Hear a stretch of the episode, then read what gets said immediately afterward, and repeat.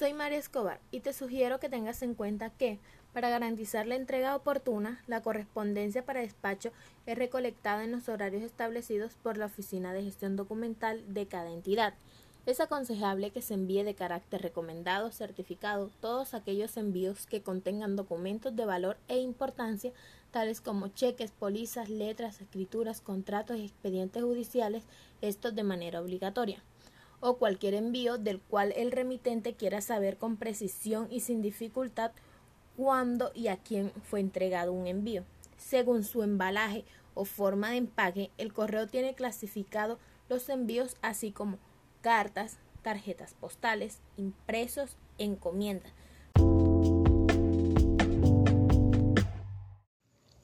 Soy Melanie Blanco y te recomiendo que consideres que al momento de realizar un envío existen muchas prohibiciones al momento de circular ciertas cosas como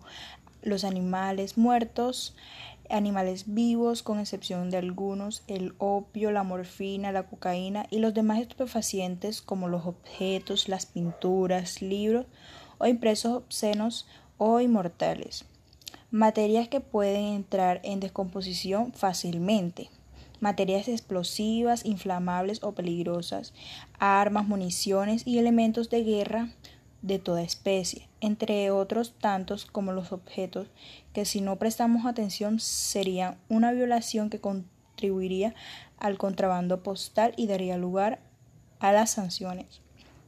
Y por último, los servicios de mensajería especializada son un aspecto fundamental de la infraestructura mundial de comunicaciones de gran importancia económica y social.